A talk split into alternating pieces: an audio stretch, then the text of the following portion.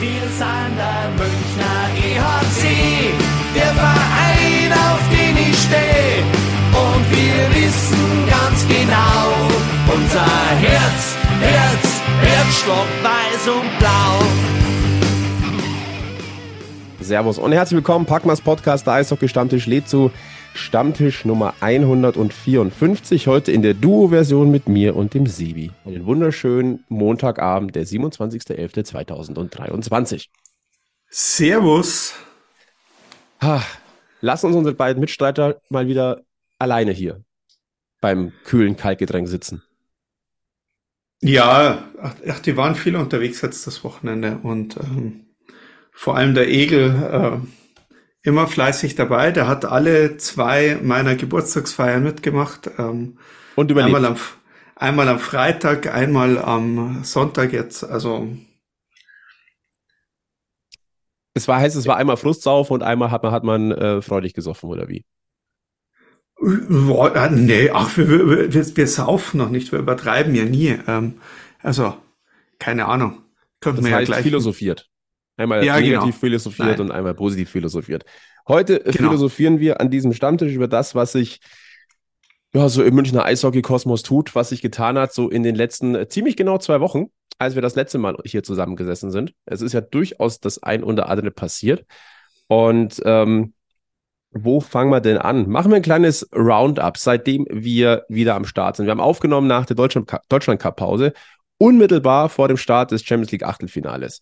Äh, wie wir wissen, das Hinspiel 3-2 für München, das Rückspiel 1-3 in Genf. Damit ist der EHC Red Bull München aus der Champions Hockey League ausgeschieden. In der Liga kam ein 2-3 in Schwenningen, ein 2-7 in Augsburg und jetzt ein 5-1 gegen Mannheim. Das zu den Ergebnissen. Das ist einfach das, was auf dem Tableau steht. Äh, lieber Sebi, wollen wir vielleicht ganz kurz, weil das Kapitel ja für uns eigentlich beendet ist, aber es nochmal kurz öffnen, das Königsklassen-Kapitel. Sollen wir es einmal nochmal kurz anfassen?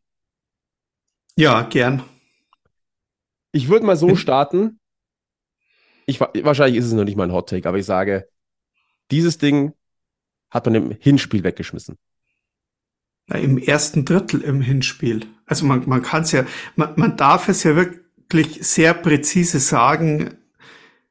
Das erste Drittel im Hinspiel gegen En- Genf war das Beste, was der EHC München in dieser Saison bis jetzt aufs Eis gebracht hat. Das war grandios, das war furios, das war das beste Eishockey, das sie gespielt haben.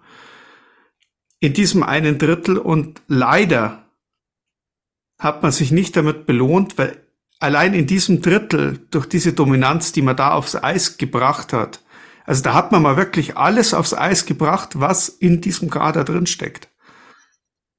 Und ich, ich bleib dabei, auch wenn wir jetzt nachher weiter diskutieren, so schlecht wie manche denken, ist dieser Kader nicht.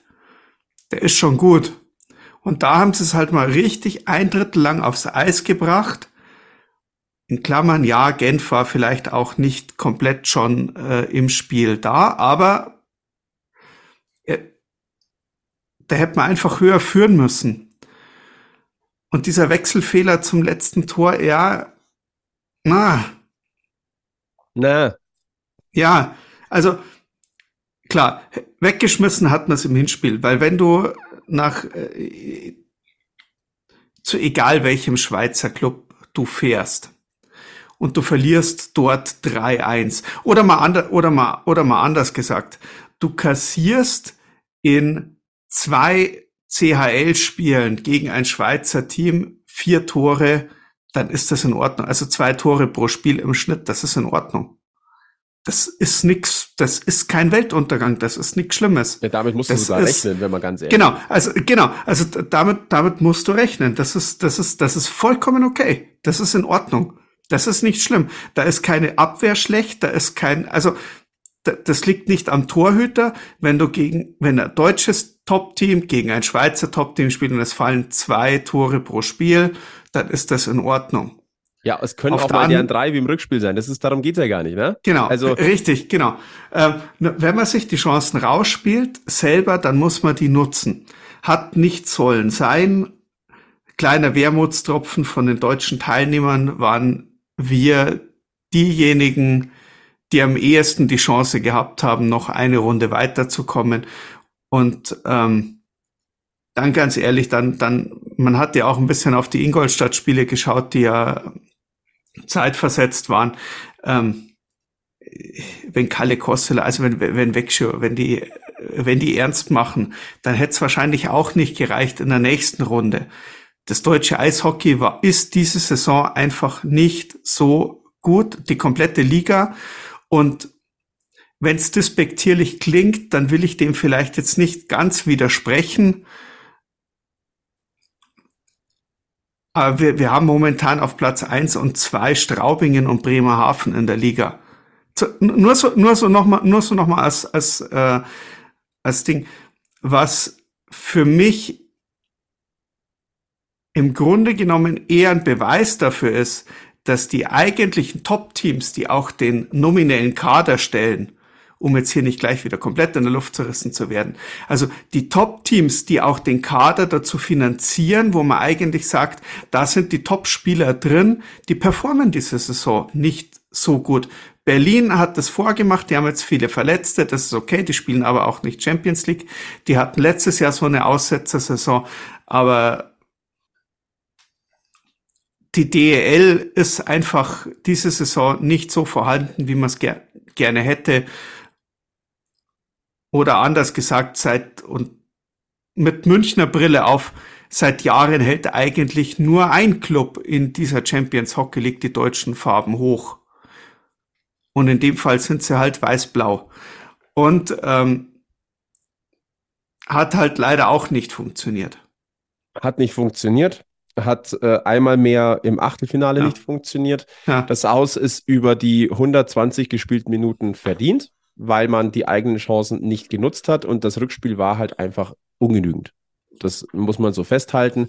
Und ich gehe vollkommen mit zu sagen, ähm, das hat man da muss man nicht über eine Abwehr diskutieren äh, oder, über den, oder über den Goalie, weil Matthias Niederberger dieses eine Tor verschuldet hat. Nein, der hat München erstmal viel zu lange so im Spiel gehalten. Das muss man einfach mal auch festhalten. Also ähm, das Thema ist beendet. Schade halt, in der nächsten Runde hätten wir Kalle Kostler nochmal auf Münchner Eis gesehen. Das wäre schon nochmal ein Highlight gewesen, so ehrlich muss man sein. Äh, ich, ich weiß, dem Egel geht es wahrscheinlich deswegen nicht so gut. Schade, dass er jetzt keine direkte Reaktion uns geben kann. Aber äh, so ehrlich muss man dann schon auch sein. Hm. Und dementsprechend ist äh, die Champions Hockey League aus deutscher Sicht mittlerweile beendet. Äh, der Vollständigkeit halber, der ein oder andere wird wahrscheinlich ja die CHL weiter verfolgen. Kleiner Überblick über die Viertelfinalduelle, die heißen Skellefteå gegen Feuerstad, äh, Servet Genf gegen die Wechsel Lakers, Rapperswil Jona Lakers gegen Vitkovice Ridara und Dinamo Pardubice gegen Luko Rauma. Das sind die Begegnungen in der Runde der letzten acht Teams in der Königsklasse. Damit wollen wir es gleich mal beenden und springen in nee, die Nee, nee, nee, nee, nee, ich, Nein, ich möchte es bitte nicht beenden, weil äh, einmal möchte ich Hagers Optimismus an der Stelle nochmal kurz rausheben, der gleich danach gesagt hat, nächstes Jahr machen wir es besser. Und auch da muss man einfach nochmal festhalten, da ist vielleicht der, der, der Münchner Eishockey-Fan oder der Münchner Eishockeyspieler oder das Team ein bisschen verwöhnt äh, in den letzten Jahren, weil man halt immer dabei war. Aber ähm,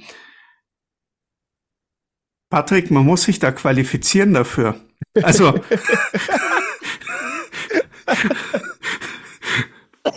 also, also erster, zweiter oder Meister werden. Nur so, nur, nur so am Rande.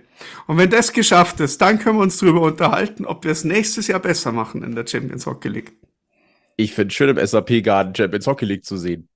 Ich glaube, da widerspricht aus Münchner Sicht jetzt erstmal niemand, aber. Ich glaube äh, auch, dass aus europäischer Eishockey-Sicht relativ wenig Leute widersprechen.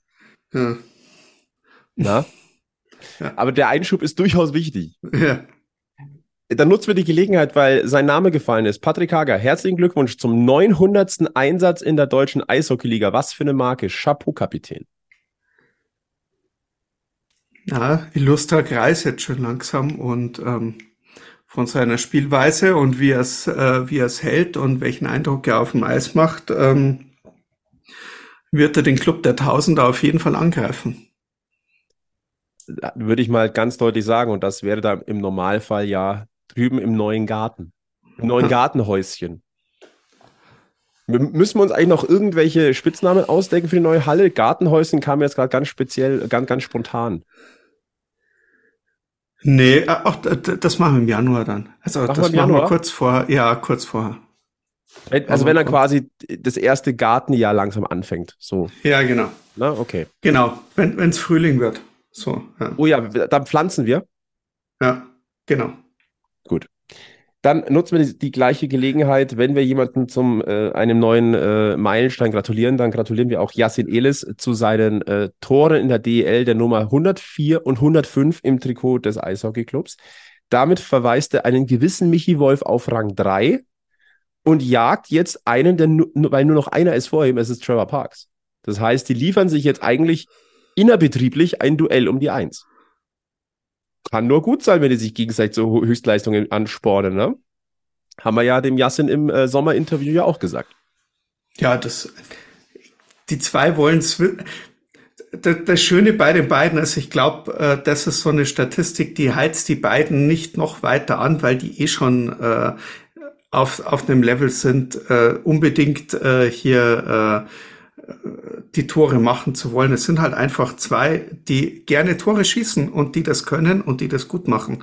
Äh, auf unterschiedlichen Arten, was auch schön ist und was nur die Mannschaft weiterbringt. Also, ähm, also das ist wirklich ich, nur äh, pro, pro EHC in der Hinsicht. Ja. Das sind auch die, die zwei richtigen Spielertypen weil die werden dadurch nicht verkrampfen und da, da gönnt jeder dem anderen alles. Also deswegen müssen wir uns, glaube glaub ich, überhaupt keine Gedanken machen. Ja. Ich würde ganz gern ein Thema kurz anschneiden, ähm, weil du es ja so indirekt mit angesprochen hast. Äh, es geht nicht darum, den, über Torhüter zu diskutieren. Es soll den einen oder anderen geben, der das Torhüter-Duo ein bisschen kritisch sieht. Ich muss ganz ehrlich sagen, ähm, also, also quasi im Hintergrund mit den äh, zwei viel Tore äh, Dritteln in letzter Zeit, weil da Daniel Alavena im Tor gestanden hat.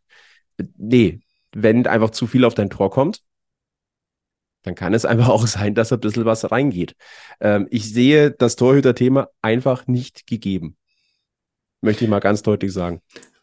Wenn der Gegner zu zu vielen guten Torchancen kommt, dass mal Gegner viele Torschüsse hat, das haben, das haben ja, das, das erleben wir oft. Das war auch das Münchner Spiel oder das haben wir selber auch oft genug, dass wir mal in so einem Spiel, ich kann mich so an ein Spiel in Augsburg erinnern, da haben wir auch mal, glaube ich, 70 Mal aufs Tor fast geschaut. Also da, da geht richtig was. Ähm, die gefährlichen Schüsse, die halt zugelassen werden aus dem Slot raus, die, die Rebounds, die nicht äh, weggearbeitet werden, das sind halt die Sachen, die ähm, da kann halt der Torhüter auch nichts. Und wenn du dann halt so, wenn da noch ein schlechter Tag dazu kommt und ähm, weiß ich nicht. Wir, wir haben von beiden Torhütern äh, Nein, ich nehme Niederberger jetzt mal komplett aus der Diskussion raus, weil Niederberger für mich indiskutabel ist. Also da, da rede ich gar nicht drüber. Wenn ein Spieler wie Matthias Niederberger mal einen schlechten Tag hat, dann sei ihm das gegönnt und dann hat er mal einen schlechten Tag. Fertig. Aus. Kommt selten genug vor. Die Situationen, äh, in denen er Spiele gewinnt für ein Team, sind deutlich in der Überhand. So. Äh, gehen wir auf, auf die Nummer zwei, auf Alavena, der eine schwierige Situation hat, reinzukommen gerade jetzt auch in eine Mannschaft, ähm, die ähm, nicht gut spielt. Die und ich zähle mich da, um vielleicht eine Vorschau aufs nächste zu Thema äh, zu geben, zähle ich mich persönlich auch zu den Leuten mit dazu, die sich hier, äh, die das persönlich genommen haben, was da in Augsburg passiert ist. Ähm, Wenn du ein Team davor hast, das nicht performt und das nicht willens ist und das das nicht macht und das einfach tut, was es will, dann bist einfach der Depp da hinten drin. Wenn du andauernd nur den ein oder anderen Konter auf dich zugelaufen kriegst, dann bist halt irgendwann einfach der Depp. So. Und ähm, deswegen schauen wir jetzt nicht zu weit nach hinten, zu weit nach vorne, sondern, sondern äh, ich denke, das Team äh, möchte anders auftreten und äh, wird äh, Daniel Alavena viele, viele Chancen auch noch in dieser Saison geben, äh, zu glänzen. Davon würde ich jetzt einfach mal aus, ausgehen und deswegen äh, packen wir das äh, Torwartthema gleich hm. mal zu. Blicken aber jetzt schmerzhafterweise nochmal auf das, was sich in der Westvorstadt hm. äh, zugetragen hat am vergangenen Freitag. Da müssen wir drüber reden und äh, wir wollten eigentlich Alex Kunz persönlich hier am, ähm, an unserem Stammtisch begrüßen, wie es schon öfters der Fall gewesen ist, ähm, weil er ja das Spiel kommentiert hat für die TV-Kollegen. Er kann leider nicht, aber er hat uns eine kleine Sprachnachricht geschickt. Äh, so ist er quasi indirekt auch dabei. Und deswegen äh, hören wir mal ganz kurz rein, wie Alex Kunz das Spiel Augsburg gegen München am Freitag gesehen hat. Ja, hallo erstmal, liebe Packmas und äh, Eishockey-Freunde. Vielen Dank für die Einladung zum aktuellen Podcast. Ja, Derby ist natürlich ein schwieriges Thema, äh, wenn man da so unter die Räder kommt. Ich finde aber, man muss es aus Münchner Sicht richtig einordnen. Ja, es war eine heftige Niederlage, aber es ist in, wie ich finde, vielen Punkten erklärbar. Zum einen war die Ausgangslage ja alles andere als einfach. Bist mittendrin in der zweiten englischen Woche, hast schon den heftigen Oktober gehabt und äh, dann fallen dir auch noch zwei Schlüsselspieler weg mit Matthias Niederberger im Tor und Jonathan Blum, der ja viele verschiedene Situationen spielt, Dreh- und Angelpunkt auch im Aufbau das ist so einfach aktuell auch nicht zu kompensieren. Und dann war es ja eigentlich ein guter Start in Augsburg. Erstes Drittel, 13 zu 4 Torschüsse. Man geht aber da nur mit einem 1-1 raus. Für Augsburg hat Keller wirklich sehr, sehr gut gehalten an diesem Abend. Und äh, was sich dann auch weiter fortgesetzt hat, war, dass beim AEV an diesem Abend auch fast alles gelaufen ist. Sehr effizient dann auch. Ähm, und das hat man im zweiten Drittel gesehen. München im Drücker, im Gegensatz des 2-1, und da finde ich, waren die Red Bulls dann auch vom Kopf her nicht mehr im Spiel. Die Beine sind schwerer geworden. Zwei Strafen hinten raus, die du normalerweise so nicht bekommst, weil man immer einen Schritt zu spät dran war. Und dann war es natürlich auch gelaufen im letzten Drittel. Was auffiel, München davor auch schon in Schwenningen etwas konteranfällig, vielleicht in manchen Situationen zu optimistisch. Ähm, und das wird in dieser engen und ausgeglichenen Liga halt einfach auch gnadenlos bestraft. Soweit Alex Kunst zum Spiel in Augsburg. Deine Gedanken, Sibi? Gebe ich ihm grundsätzlich recht, bis auf eben diese eine kleine Komponente, ähm, die ähm, ich berichtigt mich bitte, schreibt mir, weil es in, in, in, in meinem Kopf geht die Geschichte so, dass es Jason Jeffrey war, der irgendwann mal gesagt hat, von wegen, du kannst in München alles machen, aber du darfst nicht gegen Augsburg verlieren. Und ähm, das kommt in eine Situation rein, wo du sagst, oh, man ist eh schon ein bisschen frustriert, weil das Spiel nicht ordentlich ist ist man als Fanbase, ich sage jetzt mal, nicht zufrieden, aber wir haben es auch oft genug gesagt. Ich denke, in München, wir haben uns alle darauf eingestellt, dass das keine Saison ist wie die letzten acht Jahre, wie man sie gewohnt war, ähm, sondern dass eine Umbruchssaison ist, dass vielleicht nicht so läuft. Ich denke, viele waren auch nicht so unzufrieden, als es irgendwo Rang 6, 7, klar ist es gemurrt worden und, und ein bisschen Ding. Aber ein Derby gegen Augsburg, das äh, hätten wir als Fans sich dann schon ganz gerne auch von den Spielern so ernst genommen, wie man das äh, im Umfeld gerne ernst nimmt. Und ähm, man hatte dann schon irgendwo aufgegeben hat und dass man gesagt hat, okay, das ist halt heute so. Vielleicht ein ganz kurzer Einschub. Ähm, ähm, ich, ich, ich, ich, ja. Ähm, nur, dass ich es nicht vergesse äh, weil Jonathan Blum angesprochen wurde. Maxi Daubner und Jonathan Blum werden noch zwei bis drei Wochen fehlen. Ähm, äh, ben Street, der wird in wenigen Tagen schon zurückerwartet. Das nur als Info, dass, dass wir das nicht mhm. vergessen. Gut. Ähm,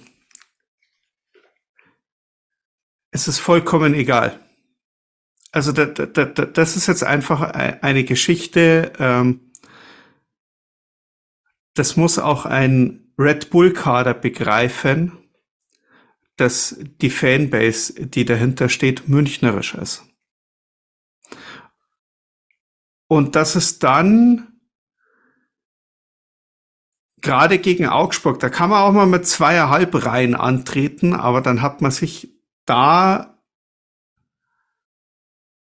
für das Publikum, also es, es wird ja viel verziehen und das andere ist äh, vergessen. Aber es war nicht so, man hat ähm, ein sehr unzufriedenes Münchner Publikum hinterlassen. Und da geht's jetzt nicht darum, dass wir gegen Augsburg die starke Spiel gemacht haben. Das muss man den Augsburgern wirklich zugestehen. Die haben das halt ernst genommen und die haben echt gutes Spiel gemacht. Und äh, wie Alex gesagt hat, Keller im Tor war auch hervorragend.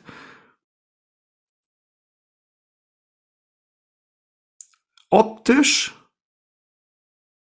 hat man in, im, im Groß der Kurve dem Team abgesprochen, äh, sich dort wenigstens so zu bemühen, dort äh, sich dagegen zu stellen. Das geht halt nicht gegen Augsburg. Also da, da ist halt einfach ähm, ein Großteil der Anhängerschaft, ein Großteil der aktiven Anhängerschaft, die ja wirklich zu jedem Spiel kommen, die ja, Restdeutschland, die hier zuhören, es sind nicht immer viele, die in München überall hinfahren oder mitfahren. Punkt für euch, nehmt ihn, freut euch drüber. Ähm, aber diese Leute, genau um die geht's ja an, an der Stelle. Und die haben sich halt, ähm, um es neudeutsch zu sagen, nicht abgeholt gefühlt an diesem Freitag in Augsburg ich glaube, es ist wichtig, das nochmal zu betonen. Es geht gar nicht darum, du kannst auch mal ein Derby verlieren. Es geht immer um die Art und Weise. Das ist es. Genau. Na? Also, äh, weil ich gehe fest davon aus, oder es war teilweise auch zu lesen, oh, da verliert München einmal ein Derby und dann ist Land unter. Nee, darum geht's nicht. Darum geht's überhaupt nicht. Und ich gehe auch fest Ach, davon aus. Wir haben ja schon einige Derbys.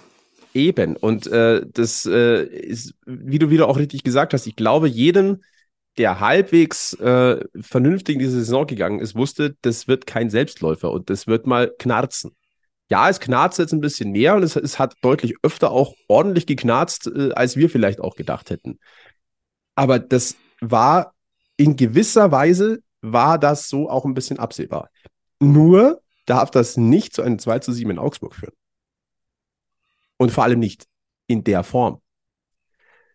Und das ist natürlich nicht, nennen wir es mal, nicht optimal. Was ich gut fand, dass sich Toni Söderholm ähm, dann direkt beim Magenta Sportmikro gestellt hat. Und wie wir gehört haben, gab es am Samstag dann eine Aussprache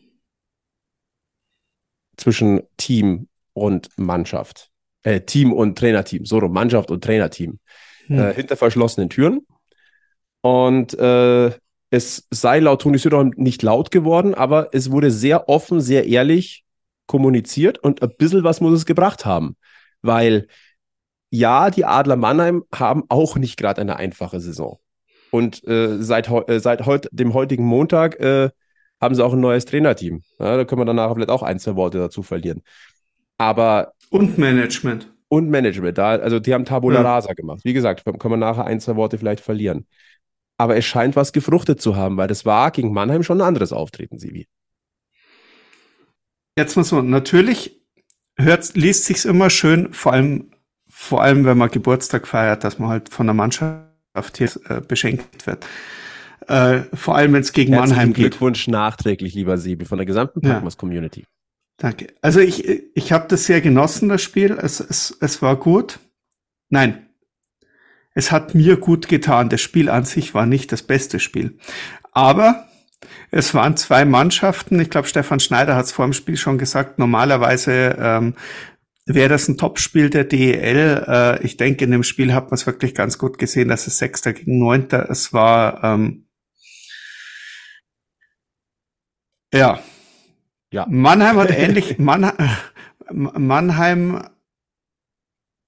sehr glücklos agiert. Die hatten auch einige gute Torschancen, wo wir wieder dabei wären, dass äh, auch äh, Matthias Niederberger äh, ein herausragender Torhüter ist, der äh, für mich äh, aktuell abseits jeglicher Diskussion steht. Ähm, der mitgeholfen hat, dieses Spiel zu gewinnen, aber was mir auf der anderen Seite gefällt, genau dieser, dies, die, dieser Einsatz ins Spiel zu bringen, diesen Meter extra zu laufen, dieses ähm, den Schuss extra zu blocken, ähm, diese Aufmerksamkeit im Spiel, den man das dem einigen Spielern wirklich angesehen hat. Und äh, ich heb der Almquist wirklich raus, weil ich fand, das Mannheim-Spiel, äh, das war äh, sehr gut von ihm. Also ihr, ihr wisst ja, Spieler, die ich immer schimpfe, die lobe ich dann auch ganz gern immer mal, äh, wenn's, wenn's, also um, um das vielleicht auch wieder ein bisschen auszugleichen. Das ist, das war vom Einsatz her ein echt super Spiel von den Münchnern. Genau das, was man eigentlich sehen will.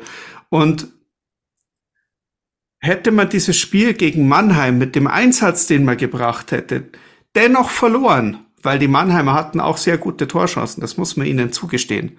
Auch wenn denen ihre Fankurve da äh, das äh, sehr, sehr un ja, die haben sich ja bisher aufgeführt noch nach dem Spiel. Aber hätten wir dieses Spiel mit der Leistung, die das Team unten auf dem Eis gezeigt hat, verloren, ja, dann wäre es halt so gewesen. Und ich denke, da, da sind auch die meisten werden in der Kurve da gewesen und gesagt, so ja, aber genau so wollen wir es, so wollen wir es sehen.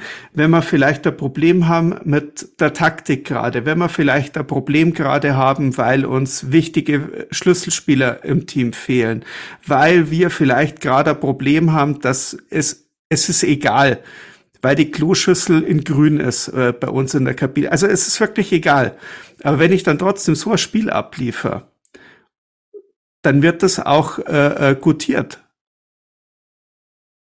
Und das war und um das, das war, glaube ich, das Zeichen, dass die Fankurve hat sehen wollen nach dem nach dem Augsspiel und dass das dann auch noch in einem Sieg geendet hat.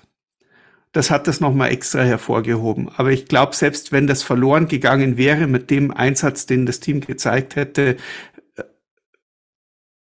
wären sehr wenige vielleicht rausgegangen und hätten sich dann noch beschwert. Das große Diskussionsthema war natürlich der Stimmungsboykott äh, vor dem Spiel ähm, mit dem Spruchbanner. Ich lese es nochmal vor, damit ich euch ja auch keinen Schmach erzähle. 7 zu 2 im Derby ohne Kampf und Leidenschaft nehmen wir persönlich. Ähm, gab ja da doch auch die ein oder andere Diskussion um den äh, um diese Aktion. Ich sag mal so, der Großteil der aktiven Fanszene äh, hat sich da zusammengeschlossen. Ich weiß nicht, ob wir da jetzt im Detail drauf eingehen müssen. Scheint vielleicht, da ist also man kann Absprache, vielleicht ein bisschen was ne, im Vorfeld nicht ganz optimal gelaufen, wenn ich das richtig mitbekommen habe. Ähm, ich weiß nicht, wie kannst du da vielleicht ein bisschen für Aufklärung sorgen, wie es dazu gekommen ist? Ja, man hat jetzt mal äh, ähm, eine Nacht drüber geschlafen, aber die Fanclubs haben sich ja, und das war, oder, oder die, die aktiven Fans aus vielen Fanclubs haben sich getroffen am Samstag nach dem Augsburg-Spiel. Aber nicht wegen des Augsburg-Spiels, sondern einfach so, weil man sich halt auch mal so irgendwo mal trifft in einem in einem, äh, in einem freien Rahmen, dass man sich mal austauschen kann und Ding und ähm, was ja schon mal sehr positiv ist grundsätzlich. Ja klar, also es, es, es, wie gesagt, äh, die Kurve wächst zusammen, das muss man, das muss man lassen. Viele Sachen, die, äh, äh, die Streitereien Thema waren, es wird ja versucht, äh, da proaktiv und zwar nicht von, also nicht nur, also der Verein versucht es natürlich auch, aber die Fans untereinander wird ja auch versucht, äh, aufeinander zuzugehen und miteinander zu sprechen und gut miteinander auszukommen. So, laut meinem Wissensstand war das eine ähm, dieser siebenminütige, weil die Nordkurve der siebte Mal, also ohne jetzt hier auf irgendwelche Fanclubs, sondern wie man halt so schön beim Eishockey sagt, die Fankurve ist der siebte Mann, sieben Minuten ist man halt, ähm, stellt man das, den Support ein, war man sich wohl ähm, zu 100 Prozent einig. Also es haben alle zugestimmt, die da waren inklusive der Fanclub, der sich dann halt dazu entschieden hat, äh, das dann doch nicht zu tun. So bleibt mir. Also Gott. Ähm, genau, die hat man dann ja auch äh, äh, noch wahrgenommen, die ersten sieben Minuten, äh, die zehn Leute direkt vorne in der ersten Reihe und ähm, die, ich, ich, ich denke, man hat durchaus deutlich gemacht, äh, äh, aus äh, der aktiven Fanszene heraus, ähm, wie unzufrieden man war mit dem Augsburg-Spiel. Und ich denke aber auch, dass das eine sehr gelungene Aktion war, weil sie erstens von allen angenommen worden ist, bis auf eben äh, eine Handvoll äh, äh, Ausreißer.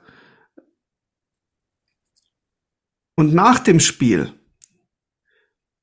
natürlich, die Mannheimer, die haben jetzt eine Grottensaison nach der, nach, nach der anderen gespielt.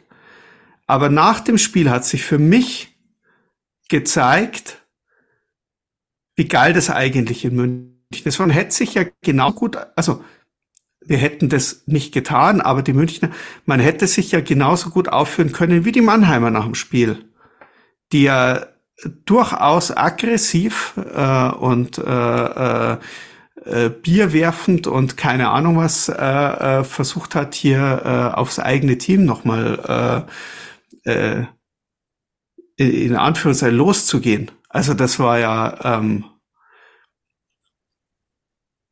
da, da muss man schon sagen, ähm, da hat München gezeigt, wer hier äh, das kultiviertere Top-Team ist äh, in dieser Liga und äh, wie man das ordentlich machen kann, ohne hier gleich auszurasten. Fakt ist, es, äh, das Team hat es mitbekommen, der Eishockey-Club hat es mitbekommen. Ähm, ich glaube, dass die Aktion eine gewisse Wirkung gezeigt hat. Toni Södermann hat ja gesagt, ja, der, der Mannschaft hilft natürlich mehr, wenn da Rabatz in der Kurve ist. Klar. Ähm, Dem Rabatz in der Kurve hilft aber auch, wenn die Mannschaft, ähm, ja. Es ist ein Geben und Nehmen. Ne? Genau. Also deswegen, vielleicht und, wir es unter diesen und, äh, Deckel stecken. Und, und vor allem, was die Kurve dann noch gezeigt hat, es ging ja dann ab Minute sieben gegen das Spruchband ja weiter. Dann hieß es dann, und jetzt auf geht's München, alle zusammen. Und ab dann war die Halle da und auch wenn es dann vielleicht irgendwo eng geworden ist äh, in der Hand, die Halle war da, die Fans waren wieder da. Also man hat seinen Unmut kundgetan und dann aber wieder voll eingestiegen wie man es äh, wie man es kennt. Also da war danach keine, also das war für die Kurve war die Sache in dem Moment erstmal erledigt. Wir, die, der Standpunkt wurde, ich sage, glaube ich, sehr demonstrativ klar gemacht. Und danach hat man es aber auch mal wieder gut sein lassen und gesagt, so, und jetzt machen wir halt wieder zusammen alle. Und ähm,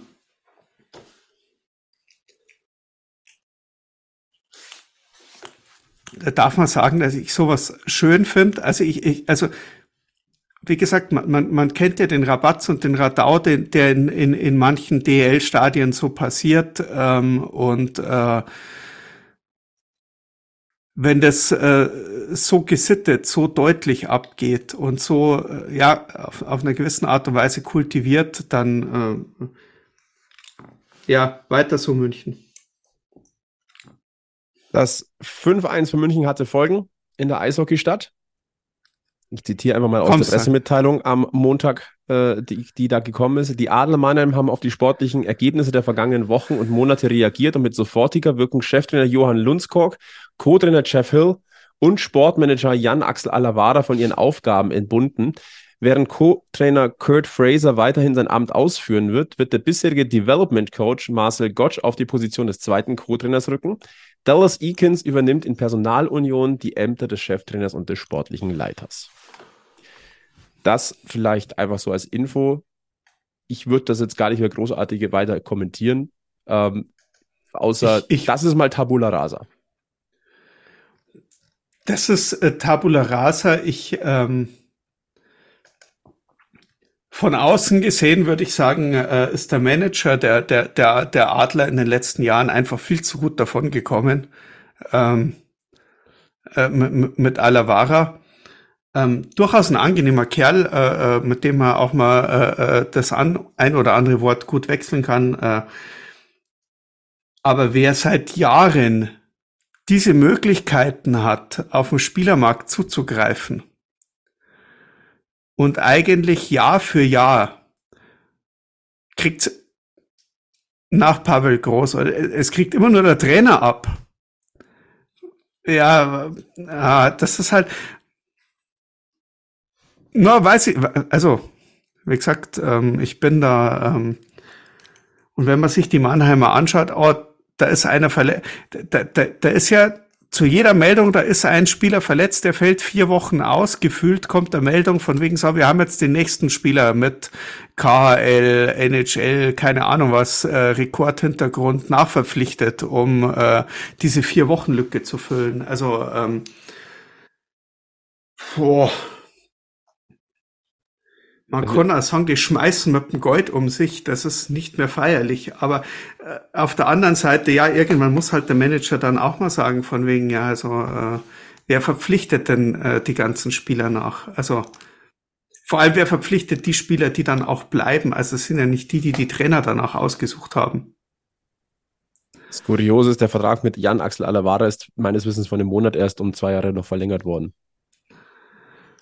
Ja, das ist, glaube ich, auch so eine Geschichte, die man aus äh, Mannheim öfter hört, dass äh, äh, Verträge äh, von, von, von Trainern, Spielern, äh, Managern mal verlängert werden, obwohl man schon irgendwo in der, äh, in der Bredouille hängt. Also an der andere Mannschaften vielleicht schon mal anfangen zu überlegen, oh, ich muss mir jetzt am Plan B überlegen, dann äh, greifen die noch zur Verlängerung.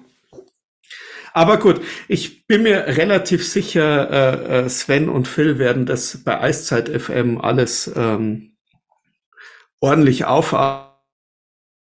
Ich bin gespannt auf die Einschätzung der Kollegen hier aus Mannheim. Wird noch ein paar Tage dauern bei den Kollegen von Eiszeit FM, bis da was kommt, aber da wird was kommen. Da bin ich mir sehr hm. sicher. Und da, glaube ich, dürfen wir dann neugierig sein, wie das aufgearbeitet wird wenn wir uns das große Ganze angucken und nein, dieses 5-1 gegen Mannheim lässt nicht wieder alles in tollem, strahlenden Licht erscheinen. Diese Saison des EHC Red Bull München ist bislang einfach holprig. Sie ist ein Tick holpriger, das haben wir vorhin schon gesagt, als wir vielleicht gedacht haben. Ich gehe mit deiner Meinung, die du ganz am Anfang gesagt hast, mit. Diese, dieses Team ist kein schlechtes Team. Es ist für meinen Geschmack auch nicht, es ist absolut vergleichbar mit dem vom vergangenen Jahr es ist vergleichbar. Ich sage nicht, dass es auf demselben Level ist, aber es ist vergleichbar.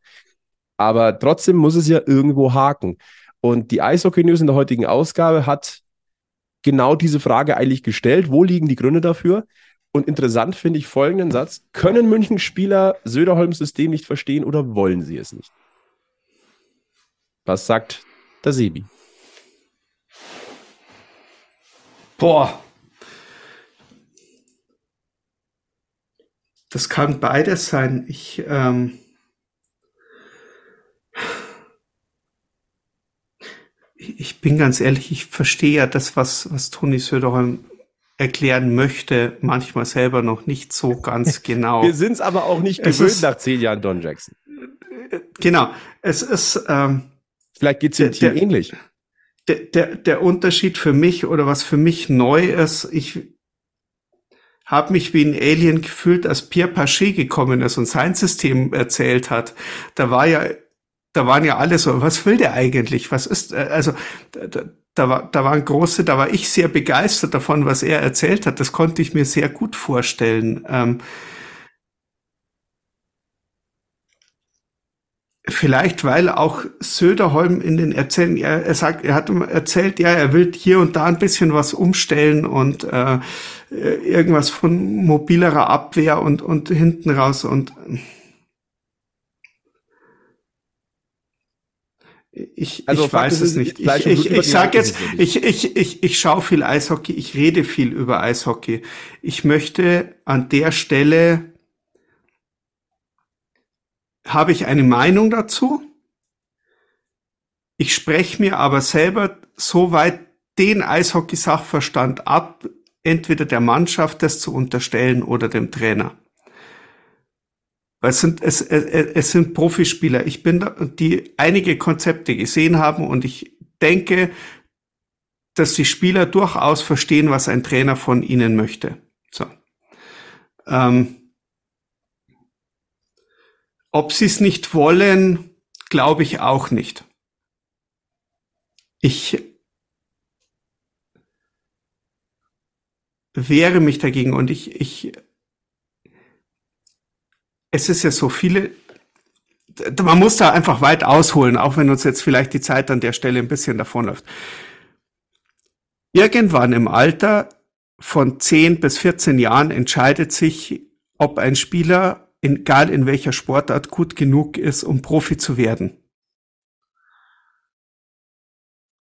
Und dann kommt eine aktive Entscheidung vom, vom, vom Kind oder ich sage jetzt mal vom Spieler selber, das zu wollen. Und selbst diejenigen, die das wollen, sind es ganz wenige, die das durchziehen, Profispieler zu werden und diese Laufbahn auf sich nehmen. Und dann ist es egal, ob das ein Spieler ist, der profimäßig in der dritten Liga spielt, ob das ein Leichtathlet ist, der äh, äh, irgendwo äh, mit wenig Aussichten irgendwo äh, bei irgendeinem Turnier antritt. Die Entscheidung, Profisportler zu werden, die schmeißt man nicht einfach irgendwo mal weg, weil einem die Nase vom Trainer gerade nicht gefällt. Das sind ganz, ganz, ganz wenige Leute, die das irgendwann im hohen Alter tun, sondern wer sich, wer das auf sich nimmt, Profisportler zu werden, gehaltsunabhängig, da gehören Fußballer auch dazu, auch wenn sie echt in einer anderen Liga verdienen. Wer sich das auf sich nimmt, Profisportler zu werden, der spielt nicht absichtlich schlecht und scheiße. Der macht das nicht. Das geht gegen seinen Kopf, sonst hätte er die letzten 20, 30 Jahre irgendwas in seinem Leben grundlegend falsch gemacht. Das sind dann vielleicht Leute, die irgendwo zwischendrin aufhören, aber die hören dann meistens irgendwo mit, mit, mit, mit 20 oder so auf. Aber einem 30-Jährigen, der auf der Höhe seiner Schaffenskraft, sage ich jetzt mal, steht oder oder vielleicht vielleicht gerade, der hört nicht einfach auf, äh, äh, das zu geben, was äh, für das er sich so reingehängt hat. Die wissen ganz, also ein Profisportler weiß ganz genau im Vergleich zu anderen Leuten, auf was die alles verzichtet haben in ihrer Jugend, in, äh, in, in, in ihren Jahren, in den, äh, im normalen Familienleben, im, äh, die tun das nicht. Also da so, so weit, äh, da habe ich vielleicht vor zehn Jahren auch noch anders gedacht äh, äh, in der Kurve. Aber wenn, je mehr du dich mit diesen Menschen unterhältst, die da unten auf dem Eis, auf dem Platz, auf dem, auf der, in der Loipe sind oder irgendwo, die tun das nicht. Die machen das aus Leidenschaft. Ja, es ist ihr Beruf, genau. aber sie haben diesen Beruf gewählt, weil er ihnen Spaß macht. Und äh, ja. ich wollte dich jetzt auch da in keinster Form unterbrechen, weil das war eine Ode das war eine Ode mhm. und der Ode stimme ich tatsächlich auch mhm. zu. Fakt ist aber, dass es an der einen oder anderen Stelle noch knirscht. Also muss man Dinge wahrscheinlich leicht verändern, man muss sie anpassen, sei es seitens Toni Söderholm, sei es von der Mannschaft. Man, man muss Kompromisse finden, damit es flüssiger läuft, weil noch breckelt es halt zu oft. Und man hat ja noch ein bisschen Zeit. Ich sage, du musst halt die Playoffs erreichen. Ich gehe mal fest davon aus, dass das klappt. Aber wenn du natürlich noch ein bisschen einen Trend setzen kannst, dass, es, dass du einfach eine Entwicklung siehst und im besten Fall spielst du dann das beste Eishockey zu den Playoffs. Da, Gott sei Dank haben wir kein Phrasenschwein, aber äh, so ist es halt nun mal. Ja, so ist es. Und ähm, recht viel mehr, glaube ich, können wir zu dieser, zu dieser Gemengelage momentan auch nicht sagen, aber wir sind beim Stichwort Trend. Äh, und da haben wir was sehr Schönes, lieber Sibi. Ähm, wir haben uns mal einen Trend angeguckt, der da mag jetzt vielleicht auch wieder der ein oder andere im Eishockey Deutschland mit den Augen rollen. Aber wir beziehen uns ja auf den Münchner Eishockey-Kosmos. Und äh, wir haben jetzt elf Heimspiele in dieser Saison gesehen in der deutschen Eishockey-Liga des ERC. Und äh, das Zuschauerthema ist in München ja allgegenwärtig. Das ist, glaube ich, eines der Lieblingsthemen, über die diskutiert wird wo München auch ganz gerne mal vom anderen, äh, vom Rest Deutschlands so ein bisschen belächelt wird. Aber muss ich mal gucken, wo man hergekommen ist.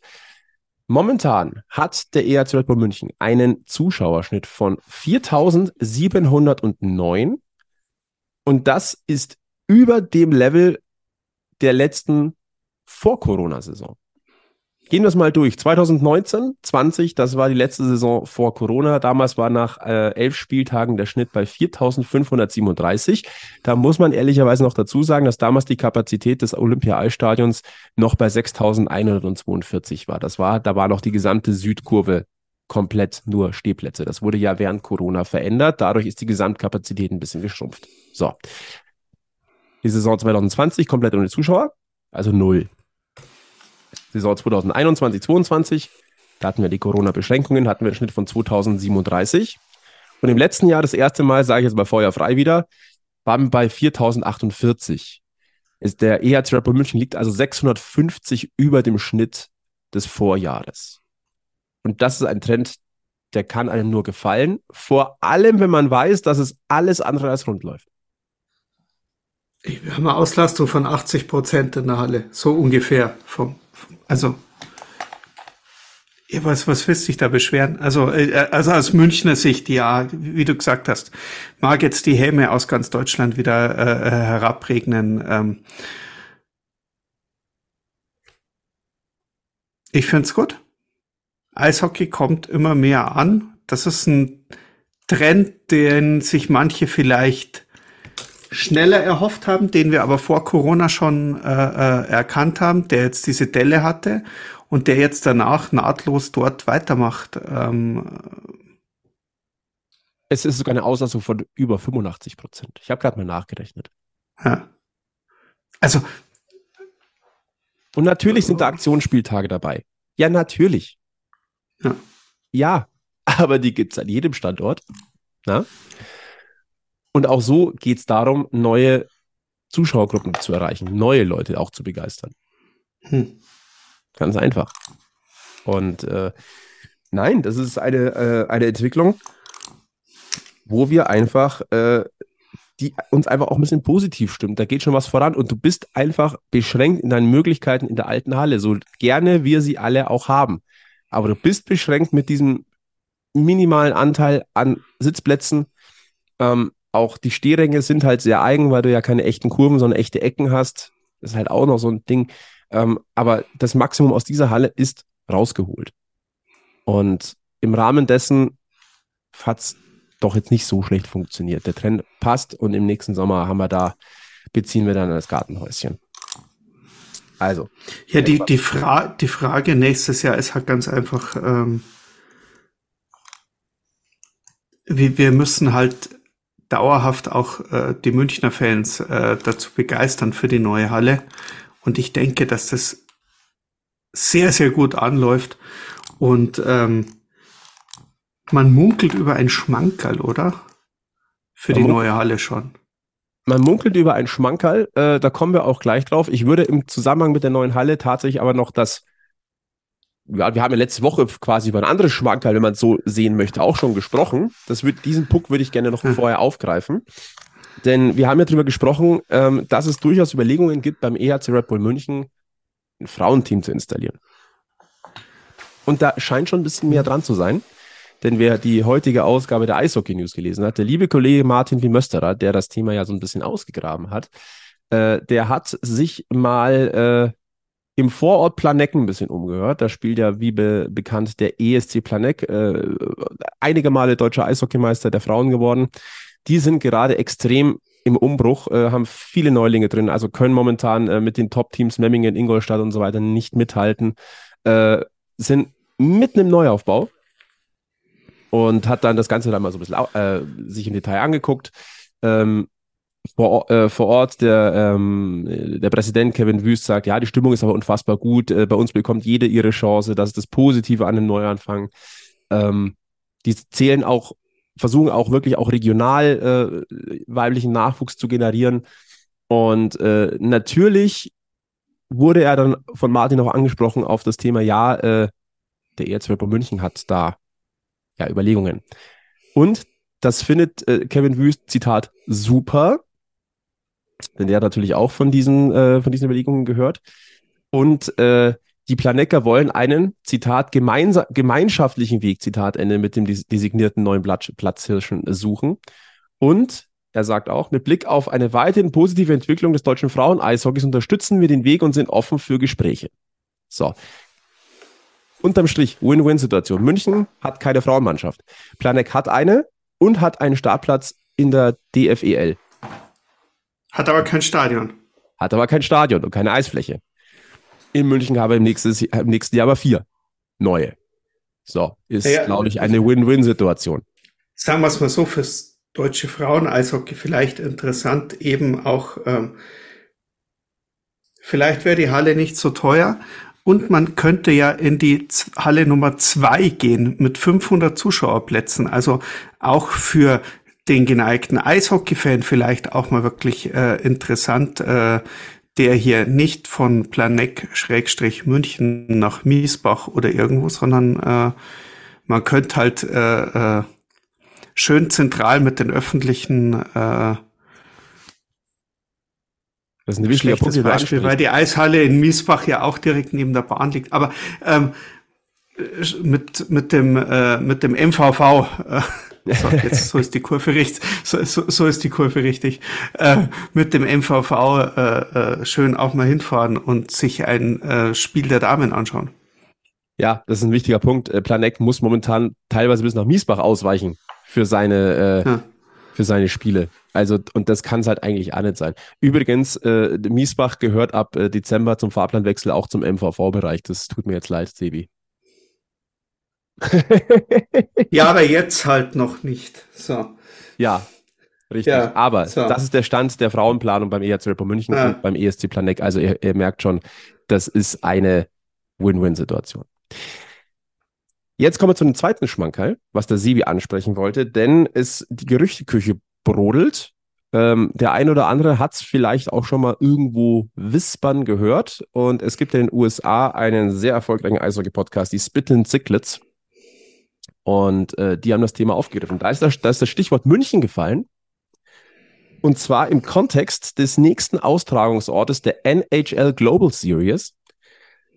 Und äh, die haben noch so ein bisschen gedruckt und hat es geheißen, ja, wir wollen das jetzt nicht bestätigen, aber es mehren sich die Stimmen und das ist, es deutet viel darauf hin, dass im nächsten Jahr in München gespielt wird.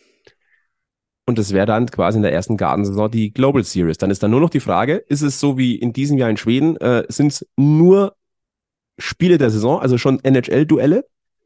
Oder wird es kombiniert mit der Global Series Challenge, dass der Hausherr auch ein Spiel macht, quasi ein Testspiel gegen ein NHL-Team?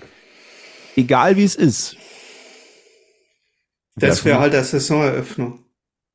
Ja, das wird halt aber, das Saisoneröffnung ist halt ziemlich früh. Das wäre halt im August. Das wird nicht passieren. Warum? Ja, ist ja jetzt unsere schickt, Halle? Ja, aber da schickt doch jetzt kein NHL-Team dann schon mal sein Team rüber. Oh, wie war's denn? Man hat denn. Ja, das ist. Ja, stimmt. Hm.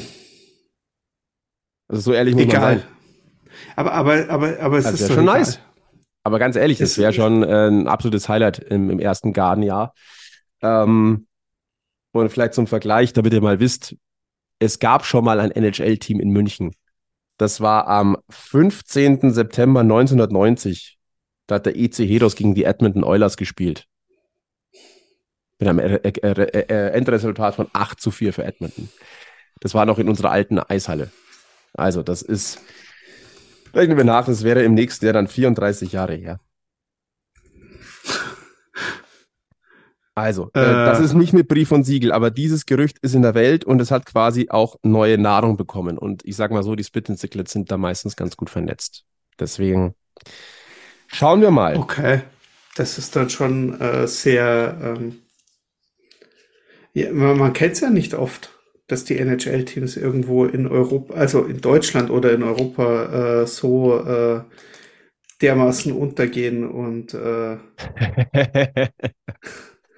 Ah, äh, äh aufschlagen, auf, aufschlagen, aufschlagen, aufschlagen. spielen wir nochmal aus, ne? Sehr schön. Äh, auf, äh, aufschlagen, nicht äh, huh, hier ja. ähm, falsche Versprecher und so. Ähm. Ja.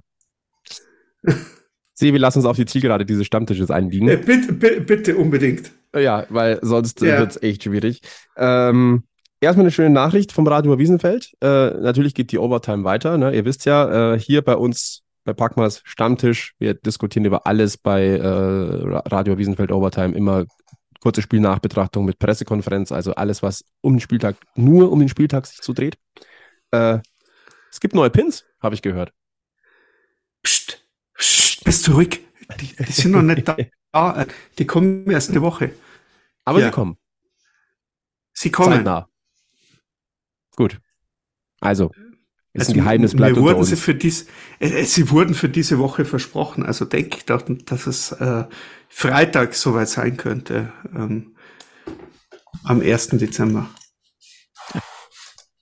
Und äh, ein zweites Thema, nicht ganz so schön, äh, da, da gab es aber jetzt endlich eine Neuigkeit. Ähm, es gab ein Urteil im Fall Yannick Seidenberg. Ähm, das wollen wir vielleicht nochmal ganz kurz hier äh, darlegen. Ähm, das lief ja jetzt quasi lange, lange Zeit äh, so ein bisschen unter dem Radar und man wusste nicht, was passiert. Und äh, ja, jetzt ist es so, dass Yannick Seidenberg quasi, ja, nennen wir es mal, schuldig gesprochen worden ist. Und ähm, das hat zur Folge, dass äh, Yannick Seidenberg für vier Jahre rückwirkend gesperrt wird. Alle seine persönlichen Wettkampfergebnisse zwischen dem 19.01. und dem 14.09.2022 werden annulliert, also alle Vorlagen, alle Tore. Äh, das hat auf das Team, in dem Fall der ERZ, auf den ERZ München vorerst keine Auswirkungen. Äh, der Vizemeistertitel, wenn man das so sagen möchte, der bleibt bestehen. Äh, Yannick Seidenberg will aber gegen dieses ähm, Urteil wohl vorgehen. Und äh, dennoch, glaube ich, kann man festhalten, seine Profikarriere ist dann damit leider beendet. Und damit, das ist jetzt nichts Neues. Ähm, das haben wir ja schon länger gedacht. Das waren meine zwei Shortcuts dazu. Ja, zu Yannick Seidenberg möchte man nochmal anfangen. Also, nachdem das ja ähm, wohl angefochten wird und äh, es auch eine, eine äh, oder, oder endlich mal nach langer Zeit auch eine Meldung äh, von Seiten der Seidenberg-Fraktion, nenne ich es jetzt mal, also durch seine äh, Vertreter und Anwälte. Ähm, äh, lest euch das nach. Also der, der, der Standpunkt äh, von Seidenberg ist ja, ähm, ja, der Arzt hat die Mittel verabreicht oder irgendetwas, was verboten ist, obwohl der Arzt davor darauf aufmerksam gemacht worden ist, dass er das als Profisportler ähm, sich an die äh, Medikamentenempfehlungen halten soll. Ähm, das, ähm, ah, das wird noch länger gehen, also da ähm, denke ich. Ähm, und am Ende geht's halt schon auch durchaus um den Ruf. Und ähm, Yannick Seidenberg ist ein, ein Mensch und ein herausragender Eishockeyspieler. Ähm, da geht's vielleicht auch um die Karriere nach der Karriere noch äh, ganz wichtig. Äh, von dem her, wir haben jetzt eine Meldung rausbekommen, es gab ein Urteil, es wird wohl äh, nochmal ähm, dagegen vorgegangen. Äh, schauen wir, was dabei rauskommt. Ähm, ich bleib, ich bleib bei dem, was ich vor einem Jahr gesagt hat. Ähm, wenn das wirklich ein einmaliger Fehler war, dann ähm, ist es einfach so ein feiner Mensch, der Janik, dass man da ähm, äh, Da Jeder Mensch macht seine, mal Ver- da schmälert dann seine Errungenschaften nicht. Richtig. Je- Jeder, jeder Mensch macht mal einen Fehler und äh, wenn das seiner gewesen ist, dann ähm, Ja, dann ist es bitter. Dann ist es bitter, aber genau, lässt nicht alles äh, in, in Dunkelheit verschwinden. genau. Sibi, machen wir einen Deckel drauf auf diesen Podcast Stammtisch Nummer 154 im Duo. Jawohl. Äh, jetzt habe ich noch den zweiten Teil vom, äh, von, vom Statement vom Alex Kunz vergessen. Den spielen wir noch schnell ein, weil ich noch wissen wollte, wie so sein Ges Gesamteindruck von München ist. Das machen wir jetzt zum Grande Finale noch. Ziehst du uns jetzt wieder runter? Schauen wir mal. so. Ja, und wenn wir das jetzt im Kontext zum Saisonverlauf sehen, es steckt noch ziemlich viel Don Jackson in der Mannschaft drin, wie ich finde. Und da hat Toni Söderholm einen extrem schweren Job zu machen, das Ganze in sein System, in seine Vorstellungen da auch so ein bisschen reinzubringen. Das braucht einfach seine Zeit und das wird natürlich auch nicht einfacher, wenn du stellenweise immer wieder umstellen und rotieren musst. Bestes Beispiel, Partie in Schwenningen. Da war man auf der U23-Position dünn besetzt, musste Markus Eisenschmidt draußen lassen. Das hilft natürlich dann auch nicht wirklich weiter. Aber das Team hat Reaktion gezeigt gegen Mannheim. Vielleicht war der das ein bisschen Knotenlöser für die weitere Saison. Aber ich glaube auch, dass man immer mal wieder noch Schwankungen drin haben wird. Gerade die Auswärtsspiele, da ist momentan schon noch ein bisschen Luft nach oben. Bin gespannt, wie es dann Anfang März aussieht, wie weit die Entwicklung der Mannschaft dann auch ist. Dass sie es kann, haben ja die Auftritte vor der Deutschland Cup Pause gezeigt. Ich würde sagen, als Schlusswort einfach mal abwarten. Das ist kein Runterziehen. Das ist konstruktiv. Ja, das ist richtig. Dann lassen wir es auch so stehen. Dann verweisen wir auf Facebook, Twitter, Instagram, Blue Sky. Äh, schreibt uns, äh, abonniert uns, äh, fünf Stellenbewertungen, äh, empfiehlt uns weiter. Äh, Kritik, Lob, alles, alles darf kommen über alle Kanäle. Äh, wir grüßen Sebi, äh, wir grüßen Sie, ja, ich grüße ich grüß den Sebi natürlich. Servus. äh, grü wir grüßen natürlich Egel und Gilbert, die demnächst wieder hier mit am Stammtisch sitzen werden. Äh, ansonsten verbleiben wir einfach mit den besten Grüßen vom Münchens Eishockey Stammtisch. Bleibt's gesund, bleibt's freundlich, bleibt's optimistisch, bleibt's ruhig. Und ihr wisst, das Wichtigste ist immer noch, immer schön am Puck bleiben. Bis zum nächsten Mal bei Packmas. Servus. Ciao.